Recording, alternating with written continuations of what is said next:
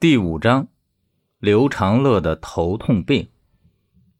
被狗追过的人都知道，面对恶狗时，气势上绝对是不能怂的。狗是通人性的，你胆气弱，它能感应到，越是转身跑，也就被咬得越惨。两条腿怎么也跑不过四条腿，跑是跑不掉的。魏正义心一横，怒吼一声，举起手中的石块就要上前拼命。在这危急关头，刘长乐忽然闭上双眼，当再次睁开时，浑身气势陡然大涨。他眼中冷芒一闪，往前跨出一步，扬手就将手中的石块砸向已然扑到近前的黑狗脑袋上。砰的一声，石块砸到黑狗头上，发出了一声闷响。黑狗嗷的一声躺在地上，被砸塌的半边脑袋流出红白相间的脑花，四肢抽搐几下，就再也不动了。石块出手的同时，刘长乐右手夸张地举过头顶，往右斜着抡下，已然拦腰劈在扑向魏正义的黄狗身上。骨骼碎裂声中，他脚踝一转，脚尖往前一挑，黄狗就倒飞出去十几米远，砸折一棵小树，滚下来时已是进气多出气少，瘫痪在地，不停地哀鸣。剩下的三只跑得慢的狗被吓得夹紧尾巴，扭头呛呛地叫着。窜进土坡边缘的灌木丛中，消失不见。刘长乐负手傲然而立，不屑的道：“哼，区区恶犬也胆敢伤人害命！若非吃了死人肉，我必将你们剥皮拆骨，炖上一锅好肉下酒。”狗脑子都被打出来了。魏正一目瞪口呆的看着气质大变的刘长乐，浑身僵硬，嘴唇嗫嚅着，一个字也说不出口。又是他，又是他。他不是已经死了吗？怎么会再次出现？脑海中瞬间浮现出一幅久远到模糊的恐怖画面：昏暗的房间中，横七竖八的倒着一地残缺不全的尸体，一个孤单少年无声的蛰伏在墙角的阴影中，面无表情的看着推开门的他，那双眼睛冷漠的像嗜血的野兽。刘长乐一脚踢开黑狗的尸体，看向魏正义，漠然的说道。你很怕我？魏正义摇摇头，又在对方目光的逼视下，硬生生的挤出一抹比哭还难看的笑容，缓缓的点了点头。僵硬的脖颈发出细密的咔吧声，就像是生锈的机械。刘长乐伸手搭在魏正义的肩头，轻轻的拍了拍，魏正义的心也跟着咯噔了一下。他毫不怀疑，那纤细的手掌能在呼吸间扭断他的脖子。屏住呼吸，冷汗瞬间湿透了后背。刘成乐嘴角露出一抹意味深长的笑意，低声道：“告诉阿乐，我回来了。”说完，那双凌厉的眼睛就又合上了。当双眼再一睁开，眼神却显得有些迷茫，整个人的气质也随之变得柔和下来。魏正义身体一垮，双手撑着大腿，弯腰大口地喘息着，额头上的汗水。雨滴般的流淌而下，刘长乐晃晃有些昏沉的脑袋，拉起双腿发软的魏正义，声音沙哑的问道：“老魏，你怎么了？”魏正义直起腰，盯着刘长乐，犹豫片刻，还是摇头道：“呃呃，我没事只是有些脱力。”刘长乐抬手揉了揉太阳穴，只觉得脑海中传来极度疲倦的钝痛，像是宿醉一样，说不出的难受。完全无法集中注意力。待精神稍微恢复一些后，他的视线才开始聚焦。当看到那只头骨碎裂、直挺挺地躺在地上的黑狗时，顿时哑然道：“啊，这大黑狗怎么死了？”又听前方传来狗的哀鸣，定睛一看，只见十多米远还趴着一只下肢瘫痪的大黄狗。脑海中突然闪过了大黑狗倒下的画面，哐的一下，黄狗悲鸣着被一脚挑飞。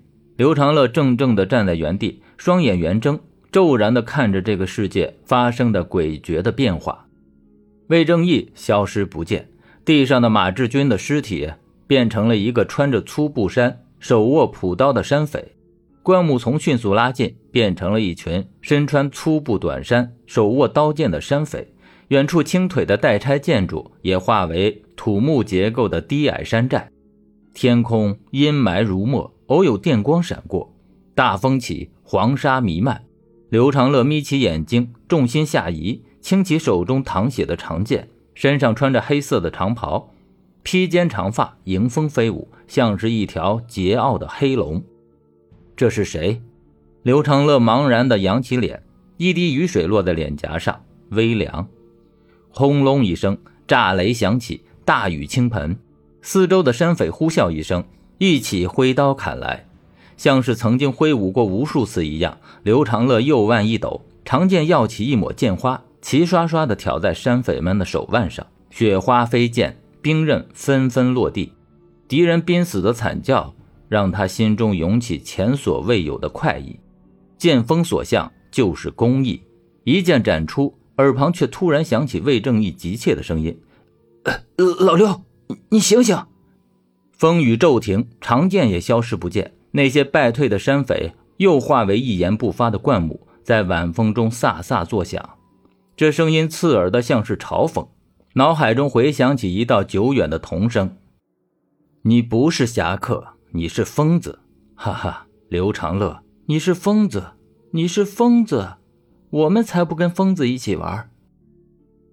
脑袋突然好痛，好痛！痛得刘长乐的眼角沁出了晶莹的泪珠，像是被抽空了所有的力气。刘长乐扑倒在魏正义的臂弯上，像个小孩般呢喃道：“老魏，我头好痛，我头好痛，头痛就休息一会儿。”魏正义看着刘长乐，胖脸上满是心疼，他轻拍着刘长乐的肩膀，低声道：“睡吧，睡醒就好了。”他将意识模糊的刘长乐扶到老槐树下，看着他陷入沉睡，迷迷糊糊也不知睡了多久。当刘长乐再醒来时，天色已经彻底暗了下来，远处废弃的待拆建筑已经看不清楚，在黑影中影影绰绰，有些吓人。他站起身，不好意思地问守在旁边的魏正义：“老魏，我刚才怎么了？”果然又都忘记了。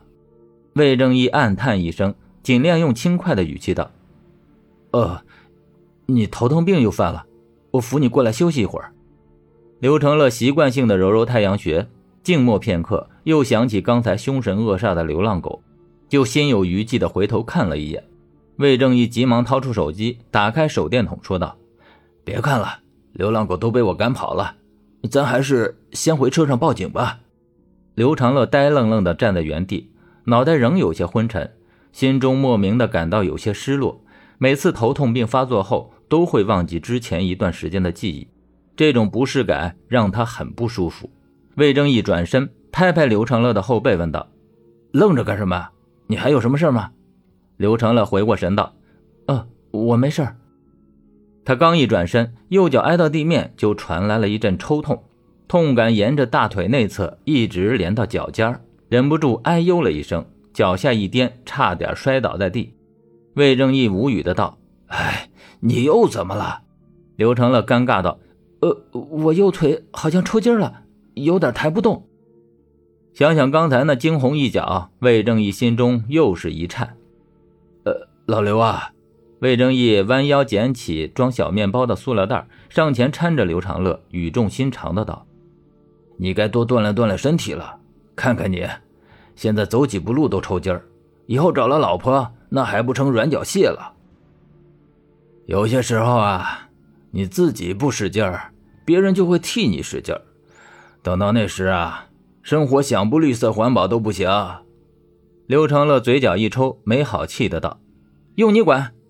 说完，语气又是一缓，疑惑道：“我觉得有点奇怪，今天没走多少路。”腿就疼的不行，可能是平时运动量太小了吧。哎，你知道就好。